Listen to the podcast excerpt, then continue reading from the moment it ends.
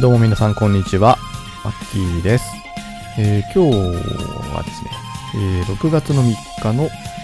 木曜日ですね。で、オープニングトークですね。えっ、とですね、最近、あのまあ、前回もね、話した通り、ちょっと職場が変わってかなり時間的にも精神的にもあの余裕がなくなってしまって、まあ、全然ね、あのそのゲームしたりとか、なんか映画見たりとか、そういう時間が取れてなくて、なかなかですね、えーまあ、紹介できるようなエピソードもあまりないですよね。なので、ちょっとまあオープニングトークとして話すこととしたら、まあ、いつも通り、まずあの PS5 は手に入っておりません。今だったら結構あの頻繁にあのイオンとかヤマダ電機とかあとゲオとかあとなんすかね他にビッグカメラ最近ちょっと抽選受けてない気がするんですけど、まあ、いくつかね34箇所ぐらいには、まあ、定期的に抽選の申し込みをしているんですけどもまあ全く当選しないですね前より一時期はねあの販売台数出荷台数か出荷台数もちょっと増えてたんですけど、また最近少し減っているとか、なんか影響あるんですかね。半導体とか。車もね、なんか最近、あの、納車日がすごく遅れているっていうのをね、聞いてるんですよ。あの、まあ、職場の方が、あの、ベゼルっていう、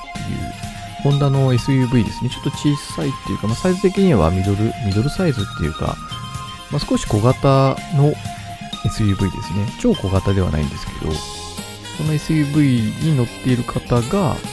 えー、もともとベゼル乗ってたんです、今までに。で、新型が出たんですよね、今年。で、それで、まあ、買い替えたと。で、その方はですね、あの、いわゆる、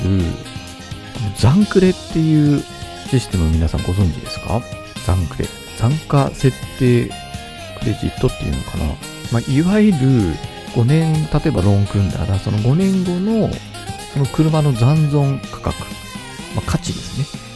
を、えーあらかじめ設定しておいて、で、その金額を省いてローン組むっていうね、ちょっとなんかややこしいローンの組み方なんですよね。まあ、例えば200万の車を、まあ、5年後に80万ぐらいは残るだろうと推測し、えーだから120万円の車体価格としてローン組むみたいな。なので、その分、そのローンのね、残高っていうかね、あの、低く抑えることができるので、まあ、ちょっと頭金がない人とか、まあ、あとは、その車がね、ちょっと高くて、ローン組みにくいなって人が、まあ、この制度を選んで買われることがあるんだと思うんですけど、まあ、私はちょっとね、使ったことなくて、今の車も普通に、あの、まあ、いわゆる普通のローンで買ってますんで、うん、でもその時ね、すごい悩んだんですよね。あの、悩んだのはその残価設定で買うパターンと、あとね、あの、カーリースっていうのがあるんですよね。リースっていうと、なんかちょっと商業的なあれを感じる方もいらっしゃると思うんですけど、まあ、いわゆる、なんて言うんでしょうね。まあ、レンタカーとも違うんですよね。もう、所有物と、自分の所有物にはなるんですけど、さっきの残価クレジットにちょっと近いんですね。なんだろうな。説明するとなるとちょっと難しいんですけど、あの、いわゆるリース扱いなんですよね。借りてる体なんですよ。自分の所有物じゃないってことですよね、だから。まあ、なので、まあ、まあその辺が、ね、自分の所有物にならないのが嫌だっていう人はちょっと向かないのかもしれないんですけど、あの、まあ、メリットがね、その例えば5年とか7年とかってリース契約をするんですけど、その中にですね、結構いろんなものがね、含まれるんですよ。その車検とか、あと税金とか、そういったものが、まあこれ、あのーそのカーリースの契約内容とかでも変わってくるとは思うんですけど、まあ、そういったものを全部ひっくるめて、で、毎月定額払いになるから、例えばその車検の時ってやっぱりね、プラスで10万円とか20万円とかかかるし、毎年ね、今の時期、私もこの間3万9500円払いましたけど、税金。まあ、その税金がなかったりするんですよ。まあ、ないっていうかね、まあ、含まれてるって言った方がいいんですかね。そのリース、リース料の中に含まれてるって言った方がいいのかな。だから、そういう対出費っていうかね、大きな出費がないっていうメリットはあるんですけど、でも一方で、それも含まれてるってことは、やっぱり、あの、普通にローン組むよりね、ちょっと高くなっちゃったりとかするし、まあ、あと、やっぱり何よりもやっぱりね、あの、自分の所有物じゃないっていうのが、やっぱストレスに感じたりするのかなっていうのはあるんですよね。さっきの残価設定もそうだけど、あの、やっぱり、その使用状況が悪ければ、その、残存価格も下がるじゃないですか。とか、あとね、走行距離もね、制限かかるんですよ、あの手のやつって。確か年間で1万超えちゃうと、まあ、要は走行距離がね、増えてしまえば、やっぱり、その中古車としての価格価値って下がるじゃないですか。だ多分その辺も制限かかるので、まあ、そういった制限がね嫌な人には向かないのかなって思うんですけど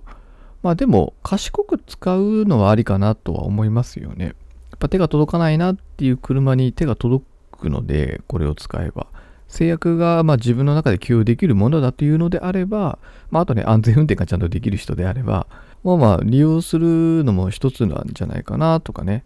あのトヨタとかもキントでしたっけ？なんか忘れちゃったけどあるじゃないですか。あれも、あの保険、任意保険とかも含まれたりするから、若い人は逆に安くなったりすることもあるみたいですね。私みたいにもうね、あの結構いい年の人間だと任意保険ってすごい安くなってくるんで、ね、びっくりするぐらい安いですよね。今普通に、普通の任意保険だと多分私3000円台とかで契約できちゃうんじゃないかな。今車両保険入ってるから、その金額よりは全然高いですけど、今。まあ、安く済ますこともね、あのできるんですけど、まあ、任意保険だけ入っあの、まあ、スタンダードな任意保険って言ったら、車両保険入らなければかなり安く済むんで、まあ、これ年齢でかなり差がね、やっぱり出てくるんで、まあ、そういう若い人だともしかするとメリットも高いのかなとかね、まあ、車ね、あの買い方って、まあ一番ね、その現金でポンって買えれば一番いいですけど、なかなかできないじゃないですか、やっぱりね、200万、300万ってお金を一気に払うのって、結構辛いですよね。手元になくなっちゃうのってやっぱ辛いし、やっぱ手元に現金残しておきたいじゃないですか。だから、まあ、ローンってね、あの賢く使う分には全然問題ないんじゃないかなって思うんですけど、個人的にはね。あの金利が安ければですよ。あのディーラーローンとかさ、あのダメですよ、ああいうのは。高いから。その中古屋さんでそのまま組むようなローンってやっぱり金利ってめちゃくちゃ高いので、ね、普通にディーラーローンでもやっぱり5%とか6%とかでしょ。まあ、新車だと安くなったりするけど、3%台とかで。それでもやっぱり銀行ローン銀行のカーローンに比べるとやっぱ高いですからね、金利が。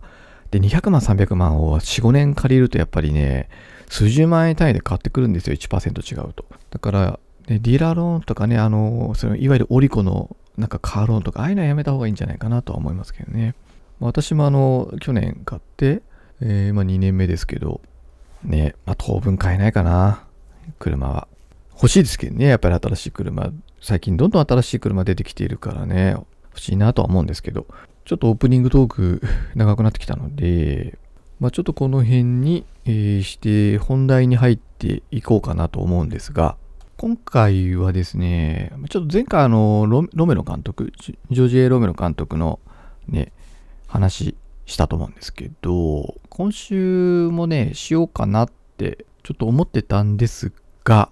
あの、ドーム・ザ・デッドね、えー、思ってたんですけど、まあ、過去にちょっと一回話してるんですよね、ドーム・ザ・デッドについては。まあ、なので、ちょっとかぶっちゃう部分もあるので、ちょっと今回はそれではなくて、あの、ちょっと格闘技のね、あの、近辺の話したいなと思っております。まあ、興味ない方もいらっしゃるかもしれないんですけど、私、あの、結構格闘技好きなんですよ、全般が。なので、まあ、最近のその格闘技事情じゃないですけど、私のま雑談ですね、完全に。まあ、ちょっと格闘技絡みの雑談の話をね、していきたいなと思ってます。はい。なので、まあ、もしよろしかったら最後までご視聴ください。はい。えー、それでは、今日はね、ちょっとあの、ネタ切れ、まあ、若干ネタ切れ気味なので最近。あの、まあ、前からちょっと話したいなと思ってた話題の話したいんですけど、それが、まあ、格闘技の話なんですよね。昔、あの、アクション俳優の話したんですよ。うん、ジェット・リーとかさ、ジャッキー・チェン、ブルース・リー、あとドニー・イエンとかね。あの辺の、まあ、好きなアクション俳優と、まあ、その代表的な映画作品の紹介なんかしてみたりしてるんですけど、まあ私、あの、全般的にその格闘技系好きなんですけど、なので、あの、最近ちょっとね、あの、そんなに人気もないというかテレビでも見なくなりましたが、総合格闘技とかも結構好きでよく見てましたし、K1 もね、結構好きでよく見てますね。まあ、最近ちょっとコロナの影響でなかなかね、そういう大会もまあ、催されないことも多いと思うんですけどまあ、その中でも、まあ、注目していただきたい、まあ、選手の、まあ、話を、まあ、ざくっと何人か紹介していくっていうようなスタイルですかね。まあ、4、5人いるんですよ。その立ち技系の選手、総合格闘技系の選手、あとボクシングですかね。まあ、立ち技系っていうとまだキックボクシングって、まあ、イコールだとは思うんですけど、まあ、だから K1 の選手とかね、まあ、その辺のですね。まあ結構あの今から話す人って結構テレビでもね、バラエティ番組なんかに、ね、たまに出たりしてるので知ってる方も、まあ、そこそこいらっしゃるんじゃないかなって思うんですけど、じゃあですね、ちょっとまあ適当に話して 適当にって言ったらちょっと失礼なんですけどね、あのちょっと思いつきっていう部分でもあるんですが、えっ、ー、とですね、ま、まず総合格闘技って最近あんまりテレビで見なくなったんで見たことないとかあんまり触れ触れる機会下手かと思うんですよね。昔はねあの年末ね大晦日なんか結構ね何曲多数のねテレビ局でやってましたよねで最近はあんまりそこまではなくなったと思うんですよプライドっていうね昔あの結構大人気のその総合格闘技系のねあの団体っていうかねあったんですけど今もうなくなっちゃっててねあのないんですよ、プライドって。で、その後、まあ、2000年前後ぐらいかな、すごく大人気だったんですけどね、その後ちょっとだんだん人気なくなってきて、まあ、プライドもなくなって、あんまり総合格闘技って、うーん、まあ、自分から拾いに行かないとなかなか見れなくなっているものなのかなと思うんですけど、まあ、たまにテレビでやってますよね、今で。何でしたっけ？紹介しておきながらあの団体の名前をライズライズとかかなよく見るのって。この間もなんかやってましたよね。その中でもあの注目選手が何かいらっしゃってて、まあ、総合格闘技系でいうとあの、まあ、これ結構 YouTube 界隈でも人気なんですけど朝倉兄弟ですね。朝倉未来選手と朝倉海選手でしたっけ、まあ、2人とも非常に強くてもともとなんかアウトサイダーズでしたっけ。っていう前田明さんがプロデュースしてるのかなあれは。っていう団体からまあ、まあ、出てきて、まあ、すごい強くてね。で、それで、ライズとか、ライズだっけ？ちょっとごめんなさい。ちょっと団体の名前をちょっとド忘れしてしまったんですけど、ライズ、ライズじゃないですね。ライ、ライジン、ライジンか。ライジンでしたっけ？ライズは、モンハンですね。ライジンとかでよく見るのかな、その2選手は。この間、あの、朝倉海選手と川口京二、川口京二さんでしたっけ？うん、確か川口京二さんだと思うんですけど、まあ、桜海選手と戦って1回負けたんですよね川口教授川口選手が朝倉選手に負けてでこの間戦って今度はまた勝って返り咲いたみたいな、まあ、実力も拮抗してるんだと思うんですけど、まあ、この辺りの選手がねあの見どころのある選手で非常に強いですしその朝倉海選手のお兄さんの朝倉未来選手も非常に、まあ、強いですし最近本当あの YouTube のねの方でちょっと有名になっているので YouTube でね検索するとねいろいろ出てくると思うんですけど、まあ、この辺りが総合格闘技界では、まあ、一番日本人の中では注目度の高い選手たちなのかなっていうとこですね。で次に、えー、とサクサクいくと次がですね、まあ、K1 とかライズって言ってたのはこっちかもしれない。あの、まあ、キックボクシング系ですよね。この辺結構ね強い選手いっぱいいたんですけどまあ、注目の中の一人に武井選手っていたんですよ。武井良樹選手だけな。ただこの方ね、もう K1 やめて今ね、ボクシングに転向しちゃったんですよ。だから今ね、もう K1 では戦ってなくて、この間ボクシングで2戦くらいやったのかな武井良樹選手。まあ、この選手も K1 時代すごく強くて、もうかなり注目選手だったんですけど、あの結構 KO 集みたいなね、YouTube に載ってます。武井良樹 KO 集みたいな。まあ、かなりあの軽量級の中ではずば抜けて強くて。でね、あの何を思ってるのか本人は分かんないですけど、まあ、ボクシングに転向なさったという感じですね、まあ、体重的にはどうなんだろう。身長はね多分160後半くらいなのかな。あ170センチぐらいですね。で体重がねうまく55キロとかそれくらいでやっってたのかな。だからバンタムとかスーパーバンタム級とかねそれくらいの、うん、ところで戦ってて今24歳かな。でボクシングにね転向していらっしゃるのでまあ日本人の体型の中では標準的な身長だと思う。まあ標準よりちょっと平均よりちょっと低いのかな。まあぐらいだからどうなんでしょうね。まあちょっとまだボクシング12戦ぐらいしか戦ってないので、まあ、今後要注目してほしい選手ではあるんですけど、まあ、K1 時代はねほんと強くてまあ、さっきも言ったけど YouTube にね KO 集とかもあるから、まあ、見ていただけたらねどんな選手か分かるんですけど、まあ、これもねすごく強くていい選手だったんですけど、まあ、ボクシング転向したと。でやっぱり同じ K1 で軽量級で有名な選手っていうと、まあ、昔はねあのマサト選手とかねいらっしゃったと思うんですけどまあマサト選手はもうちょっとあの重量が上上なのかな。もうちょっと上かもしれないですね。身長ももう少し高いので階級的にはもうちょっともう1、2階級上なのかもしれないですけどね。であの最近でやっぱり一番ね K1 の中でね強いのはねあのタケル選手ですね。見たことあるんじゃないですかね。結構バラエティとかも出ててまあなんて言うんだろう。顔もルックスも良くてですごいアグレッシブで戦い方がね。で実際強くて多分今ほとんど負けてないんじゃないですかねもうずっと。そうですね。負けてない。41試合中40勝1敗で身長が168センチで体重60ぐらい。まあだから身長ね、僕と全く一緒なんですよね、タケル選手。でね、まあその負けた試合も結構ね、最初の頃なんですよ。デビューしてまだ結構間もない頃に、1回だけ負けてるんですけど、まあ TKO っていうかなんかストップかかっちゃって、まあ、本人はね、やりたがってたんですけど、まあそれで負けてしまってるんで、まあ明確に KO 負けとかね、ないんですよね。だからすごい実際戦ってる姿見ていただくとよくわかるんですけど、かなり強い選手ですね。あの、アグレッシブなんですよね。手数が多い。とにかく、あの、パンチも蹴りもすっごく手数が多くて、うん、で、打たれ強いのかな。まあ、やっぱり、すごくアグレッシブなところがいいんでしょうね。気も強いんだと思う。気持ちも強いんだと思うんですけど、すごいね、あの、強い選手で、まあ、試合数もね、40試合やってるから結構な数やってますよね。うんまあ、テレビでね、さっきも言ったけど結構出てるし、まあ、この方も YouTube 活動なんかもしてるんで、まあ、そっちを見ていただくとまたいいんですけど、結構ね、人気のある選手ですね。K1 の中では一番人気あるし、一番実力もある選手かなっていう気は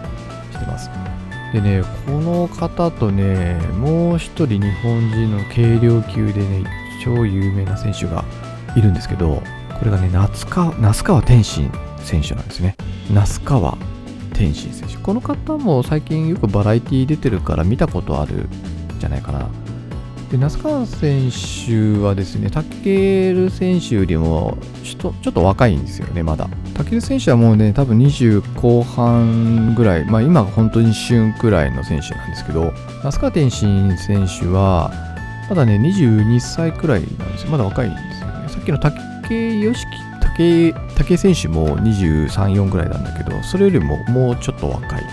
で、身長165センチで58キロ級ぐらいでやってらっしゃるんで、まあ、さっきのね、あの武井選手とか、武尊選手とかとま同じような階級で戦っている選手で、ま、身長がね、ちょっと低いのかな、3センチぐらい低いですけどね。この方もね、39試合やってて、あのまだ負けなしなんですよね。無敗。の選手であの実際に試合見てもらうと分かるんですけど本当に強い選手ですね。才能にあふれた選手、うん。まあ、タケル選手とはちょっとタイプ違うんかなっていう気はしますけどね。ガンガン攻めるっていう感じではないんですけど、まあ、スピードですよね。あのキレとかすごいですよね。体のキレスピード、うん、その当てるセンスとかもねすごいし、うん、ちょっとタイプ違うんですけどまあ、天才って言われてるんですよね。まあ、振動とかね、言われたりとか。ちなみにあの、竹、武選手はナチュラルボーンクラッシャーみたいな ことをよく言われてますね。まあ、どちらもあの、本当強くて、おそらく軽量級のその立ち技系っていう、まあ、くくりの中では、おそらく1番、2番を争う2人なんですよね。この2人があの戦う、戦わないっていう結構何年も前からやってるんですよ。まあ、団体が違うんですよね。所属している、まあ、K1 の方がなかなか OK 出さないのかな。ちょっとよくわかんないですけどね、その辺の。まあ、いろいろあるんじゃないですか、大人の事情が。まあ、本当はお互いやりたいと思っているはずなんですよ、それぞれは。なんですけど、まあそういう大人の事情っていうかねそういうものが絡んできてなかなか対戦が実現しないっていう状況が続いているっていうことと実はこの那須川天心選手もあのボクシングにね転向するんですよ。いつだっけな？もう結構もうすぐだと思うんですけどもうねあと12試合やったら、えー、ボクシングに転向をもう決めているらしいです。うん、どうなんでしょうね、蹴りのない世界、ボクシングだけの世界でどれだけ通用するのかっていうのはね、さっきの武井良樹選手もそうですけど、やっぱり未知数、今までなかったんじゃないですかね、K1 選手がボクシングに転向、まあ、もしかしたらそういう方も過去にあのいらっしゃったのかもわかんないですけど、私の記憶ではそれで活躍した選手ってあんまり聞いたことないので、逆もないかもしれないですね。ボクシングからキックボクシングに転向されて有名になった方とかはあんまり記憶にないですね。ないので、まあ、挑戦なんでしょうね、本当に。でね、あのー、まあ、今ちょっと立ち技系の話したんですけど、僕が一番推しているというか、一番話したい選手がね、あの、実はボクシング選手なんですよ。まあ、この方も超有名だから知ってる人多いと思うんですけど、あのもしかするとね、那須川天心選手が転向する理由になっている可能性もある選手が1人おりまして、それがもう有名ですよね、井上尚弥選手ですね。うん、この選手はね、すごいんですよ。身長がね、164くらいかな。で、体重がどうなんだろうな、50何キロとかで戦ってるのかな、今。今、バンタム級の王者なんですけど、28歳。で、20戦20勝 17KO っていうね、この KO 率の高さですね。すごいのは。20戦戦って17個 KO 取っててるんですよ。しかも結構ね、強い相手と戦ってるんですよね、この選手。強い人と戦いたいっていつも言ってて。だから、その中でこの戦績ってすごいことだと思うんですけど、もう本当なんかキャラクターがね、初めの一歩のキャラクターみたい。初めの一歩に出てきそう。もうね、マジ強くて、あの、なんか一歩と、一歩のような選手じゃないんですけどね、あの、井上選手って。まあ、でもパンチ力もあるんですよ。うん、あの、まあ、知らない人のために一応言っとくと、あの、パンチ力がある。で、カウンターも技術もものすごく高い。で、ディフェンスの能力もめちゃくちゃ高いんですね。パンチを受けたりとか、パーリングしたりとか、する技術もものすごく高くて、で、スピードもあるんですよめ。ちゃくちゃ早いんですよねだからあのー、完璧なんですよねなんだなんだろう 本当に全部持ち合わせている感じ何かが飛び抜けてるわけじゃないんですよ。もう全部がレベル高いっていうか全部が本当にこう最高レベルっていうかここが弱いとかねここが強いっていう感じの選手じゃないんですよね。例えばあのこれちょっと架空の世界っていうか漫画の世界だけど例えばねあの漫画のね初めの一歩ね幕の内一歩とかってパンチ力すごいじゃないですか。飛び抜けてるじゃないですか。でスタミナもすごいあるんですで打たれ強い。けどディフェンス能力とかはあんまないですよねパンチを受ける技術とかそんなに優れてるわけではないんで攻撃型の選手だと思うんですけど井上尚弥選手ってね、全部がバランス取れてるんですよね。そのパンチを受ける技術とか、そのフットワーク、足を使ったアウトボクシングとかも全然できるし、で、パンチ力はそれでいてある。なんなのこの人って感じなんですよね。あの、まあ、僕自身が決してその、ものすごいボクシング、根っからのボクシングファンではないから、まあ、あくまでも素人目線ではあるんですけど、それでもやっぱりボクシングって結構好きだからその、まあ、日本にいろんなチャンプチャンピオンいたと思うんですよね。最近だったらあの山中選手とかあと内山選手とか結構強いね長谷川選手とかね強い選手いっぱいいらしたじゃないですか。ああいう方のあのボクシングの試合見てもあのすごいなって思うんですけど井上尚弥選手の試合見るとねもうねもっとすごいんですよね。あの本当に負ける要素が全くないっていうか危なげないんですよね。どんなにあの今までのその日本のチャンピオンってもやっぱり世界戦ってなった時に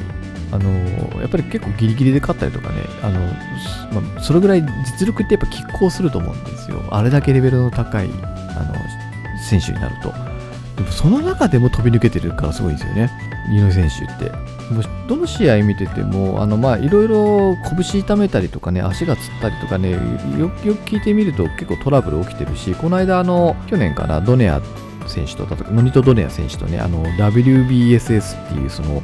ボクシングの、まあ、強い人だけ、チャンピオン含めた強い人だけ集めたトーナメントっていうね、ものがあるんですよ。それがあの WBSS っていうやつなんですけど、それに井上選手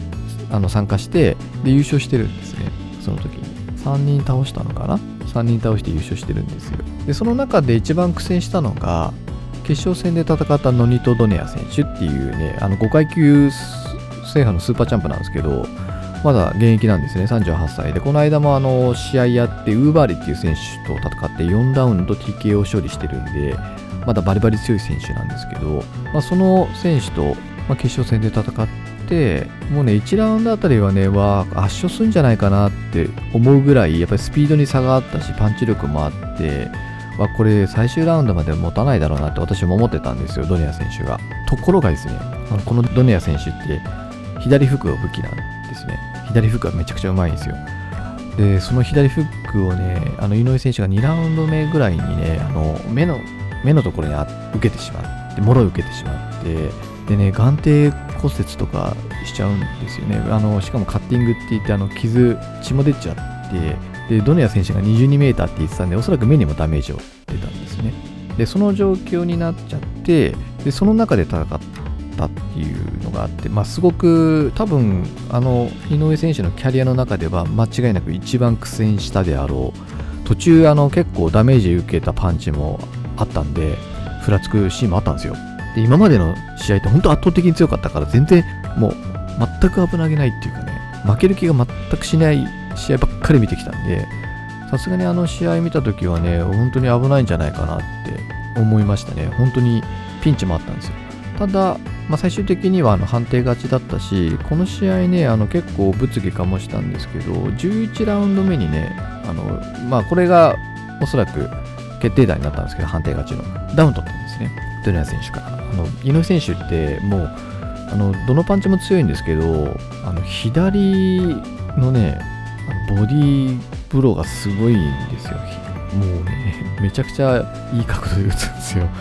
もう素人が見て、なんて美しいボディーブローなんだって思うぐらいね、スローで見ると分かりますよ。軸がほんとぶれずに、あの力をちゃんと腕に伝えて、こう的確にこうボディにまあ、レバー付近ですよね、パーンって当てるっていうね、そのボクシング技術っていうか、パンチの技術がものすごいんですけど、まあ、それをようやくトゥナ選手に、まあ、打ち込むことができて、で、ダウン取ったんですけど、その時がね、ちょっとおかしかったんですよね。そもそもカウント10入ってたし、なんかね、あのドネー選手が腹にそのパンチを受けて、なんかこう、押さえながらうろうろするんですよ。3秒ぐらいだったかな、その間。で、その時にね、あのやっぱり相手倒れてなかったら、全然攻撃して OK なはずなんですけど、なぜかね、レフリーがね、井上選手をね、こう手で止めるんですよね、その時攻撃するなって。で、それから3秒ぐらい経ってバタって倒れて、そこからカウント10始まったんですよ、カウントが。でね、なんか見てるとね、もう10入ってるし、なんかその間、だから14秒ぐらいかかってるんですよね、そのカウント始まる含めて立ち上がるまでに。だとっくに KO 勝ちじゃないの、これっていう感じになったんですよ、正直。ただまあ、試合内容がね、すごく良かったし、まあ、ドナイ選手もね、素晴らしい選手でものすごいいい戦いしたっていうことで、まあ、年間最高試合にもなってるのかな、それが。だから、まあ、最終的にはなんかね、あんまりそこにはね、こう、クローズアップされなかったんですけど、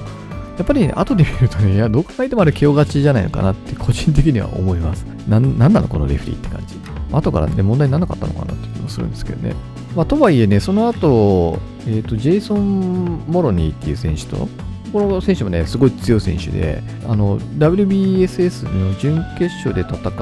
た選手、あの、井上選手がね、戦った選手がいるんですけど、確かエマニエル・ロドリゲスっていう選手だった。この選手もね、あの、負けなし無敗王者だったんですよ。だから無敗同士の対戦だったんですよね、井上選手と WBSS の準決勝かな。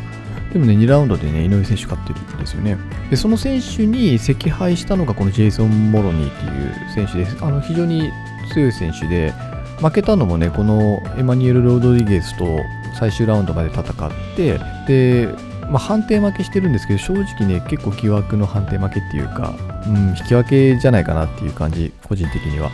で、まあ、それだけだったんですよ。ですごいいい選手で強い選手だったんですけど、まあ、その選手にも去年、井上選手戦って、7ラウンドでね、カウンターパンチで KO 勝利していって、うん、やっぱりね、あの、井上選手の強さって本当突出してるんですよね。まあ、プロの目から見ても、やっぱり井上選手の強さってすごい、ね、それこそもうね、何十年に一人の逸材じゃないかって言われてるくらい強いですね。もうね、あの、まあ、試合を、まあ、今って本当簡単に YouTube でまとめ動画とかもあって、簡単に見ることができるので、まあ、興味のある方はね、見ていただきたいんですけど、まあ、見たことある方はわかると思うんですけど、本当にあの軸がぶれないね、すごいなって思う。なんか僕が偉そうにね、ボクシング 語るのもなんか変なんですけど、やっぱりあの、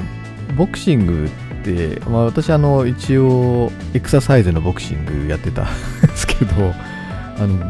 やっぱりボクシングってこう体の中心にこう軸を置いてパンチ打つような感じなんですよね。でんでん太鼓みたいなイメージって分かりますかね。あんな感じでこうパンチってやっぱりこう体を回して打つので手手で打つわけじゃないですね。まあもちろん手も使うけどこう体のこうグイッてこう回す力でパンチを打ち込むんですよね。だからやっぱりこう軸をぶらさずにいかに打つかっていう体を動かしながらねだと思うんですけど井上選手ってね本当に全然軸ぶれてないんですよね。打つ時って。で疲れてくるとね本当に軸ぶれるんですよ。もう体がこう手に振り回されるみたいな。だからブレまくるんですけど見てると他の選手って。井上選手ってね本当に軸がぶれないからパンチがね鋭くて綺麗なんですよね。で、正確。だからこそ、まあ、あれだけの KO 率、だって20戦戦って 17KO ってすごくないですかで、まあ、ってことは、井上選手と戦って最終ラウンドまで持ったのって20人中3人しかいなかったんですよね。まあ、1人は日本人なんですけどね、田口良一選手っていうもう昔の日本のチャンピオンでもう今引退したのかな田口選手と、あとね、もう1人忘れちゃった外人さん1人いるんですよ、間に。この選手、確かね、それも結構12ラウンドでダウンを奪ってたりしてたんで、も結構圧勝だったんですよね。で、ドネア選手、この間のね。ドネア選手も、まあ、圧勝とは言わないけども、まあ、かなり、まあ、まあ、前前回1で3-0出て、判定勝ちみたいな感じで、まあ、圧倒的ですよね、本当に。まあ、これからね、今ちょうど28歳ぐらいだから、まあ、今ちょうど油が乗ってて、まあ、これからね、バンタムから上げていくのかな、スーパーバンタムに上げてったり、まあ、するとやっぱり体格の壁っていうのがやっぱり出てくるかもしれないですね。なぜ身長が165センチぐらいしかないから、多分ね、今のバンタムくらいがベスト体重じゃないかなと思うんですよ。だから、バンタムで戦ってる限りはま負けないでしょうね。ただ、やっぱり対戦相手いなくなってくると思うので、そうなってくるとやっぱりね、階級上げたりとかしていくんじゃないかなとは思うんですけど、とはいえね、今ね、結構ね、面白いんですよ。その井上選手以外にも、そのさっき言ったそのドネア選手がね、またチャンピオンに帰りたいたんですね。だからもしかするとリベンジマッチあるかもしれないですし、あと他にもね、強い選手いるんですよ。あの、あ、リゴンドっていう選手とか、この人ね、もう40歳くらいなんですけど、結構強い、まあ、かなり強いかな。と、あとね、カシメロ、ジョニール・カシメロっていうね、フィリピンかどっかの選手なんですけど、この選手が結構井上選手にずっと噛みついててね、早くぶっ倒してほしいなって思われてる1位の選手だと思うんですけど、まあ、その選手、そのジョニール・カシメロとリゴンドーが今度戦うのかな？で、もしかったら、まあ、井上選手と戦うっていう可能性出てきますし、その前にね、井上選手もね、来月か今月だっけな、試合あるんですよ。ダスマディーナスっていう選手だっけな。まあ、下馬評ではね、井上選手が勝つんじゃないかって言われてるけどね、ただね、どんなトラブルがあるかわからないから、まあ、トラブルなく戦えば圧勝するんじゃないかなって私も思ってます。あのいつもの力出せればね、ただちょっとトラブルとかね、起きた時に苦戦するっていう可能性もあるのかなとは思うんですけどね、わかんないですよね、でもボクシングって。まあ、ただ、それでもやっぱり井上選手の強さってね、突出してるので、負けるイメージはやっぱりないですよね、よっぽどのトラブルない限り。本当にね。で、ね、この本当、井上選手がいるこのバンタム級って本当面白いのでね、まあ、ボクシングに興味のある方だったらとっくの昔に知ってる話だと思うんですけど、本当にあのこの井上選手の試合ってね、見てて本当に素晴らしいの一言、あのまとめ動画見てください、本当にぜひ。その KO シーンとかね。まあ、当分あんな選手現れないんじゃないかな。野球で言うと本当、イチロー選手みたいな感じ、私の中では。うん、チロ選手みたいな選手もね、もう当分現れないでしょうね。あんな高走手揃った選手、あんな素晴らしい選手は本当にもうそうそう出てこないと思うんですよ。まあ大谷選手とかもすごいんだけど、私はまあやっぱりね、イチロー選手ですね、200球の中で飛び抜けてすごいなと思うのは、まあその、まあボクシング版っていうかね、まあ、井上選手っていうのもね、すごいので、本当にあの注目してほしいなと思います。はい、ということで、ちょっと今日ね、その格闘技のね、話をね、させていただきました。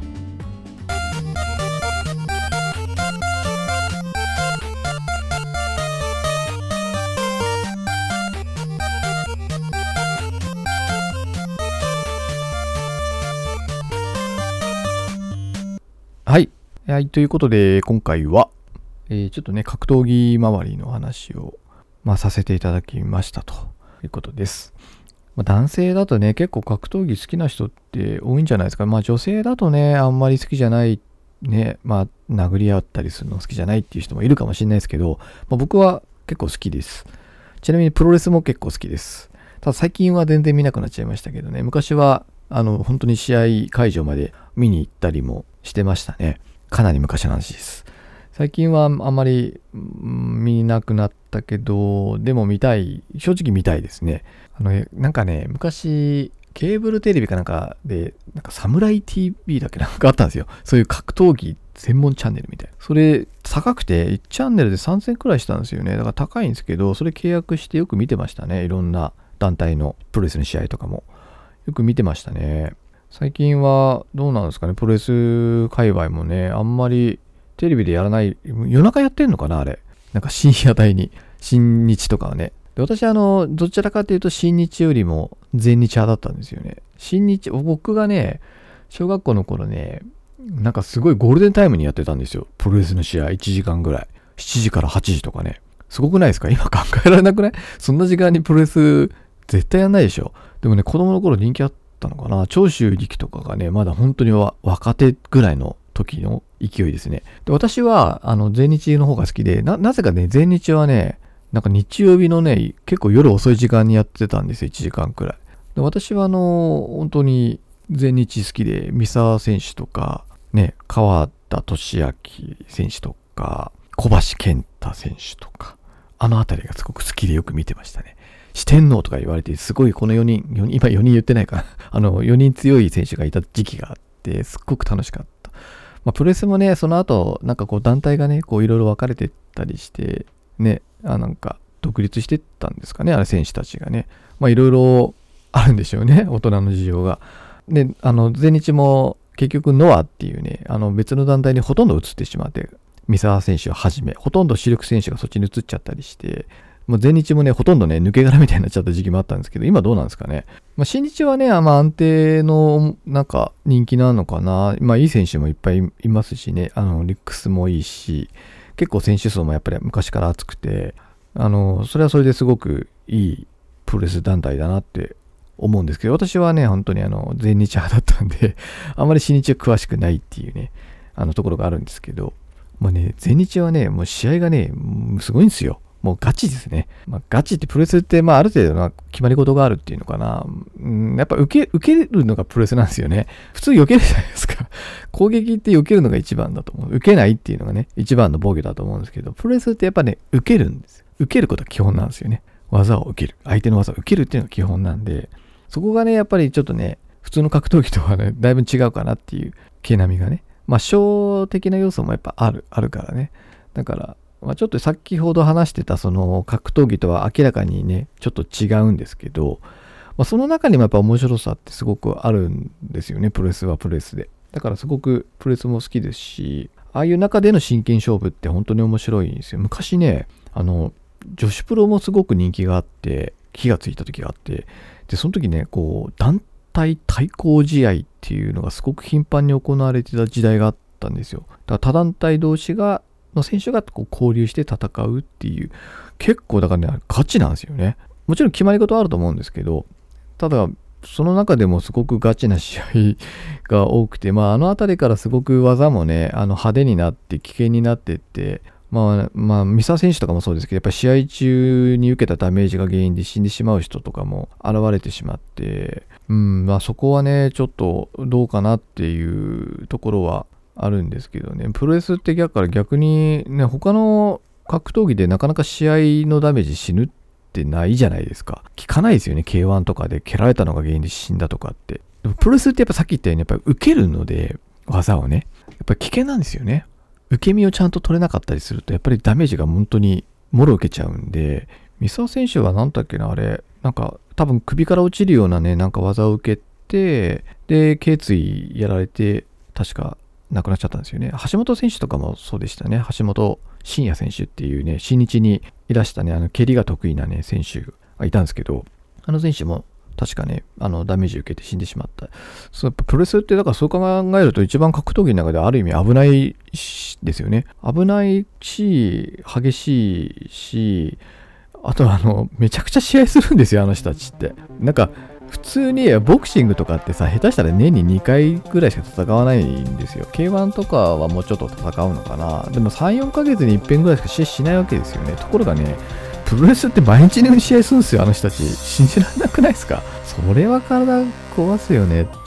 真面目にやってたら。せめてね、月1、まあ、月1でも多いのかなわかんないですけどね。まあ、どうなんでしょう。そのあたりのダメージとかの向き合い方とかもあるのかもしれないですけど、あまりにもね、やっぱりちょっと試合頻度が多すぎるような気がしますよね、プロレスに関しては。まあ、見て楽しんでる方が言うのもなんですけどね。まあ、だから本当に格闘技ってね、最近ちょっとね、本当ちょっと下火になってるのが寂しいなと思いつつも、やっぱ井上選手みたいな方がね、いらっしゃることで、ボクシングって今すごく人気も出てて、あの、パウンド・フォー・パウンドっていう、その世界のランキングみたいなんですけど、その中でも今、井上選手って世界で2位なんですよ。2番目に注目されている、強いと言われている選手で、まあ、今後もね、まだ、まあ、やっぱ年齢とともに衰えてくる部分もあるのかもしれないけれども、やっぱりそれでもやっぱり強さってすごい突出してるんで、ぜひね、あの注目してみてほしいなと思います。はい、ちょっと長くなってしまったんで、この辺りにしようかなと思います。はい。では最後までご視聴いただきましてありがとうございました。また次回お会いいたしましょう。さようなら。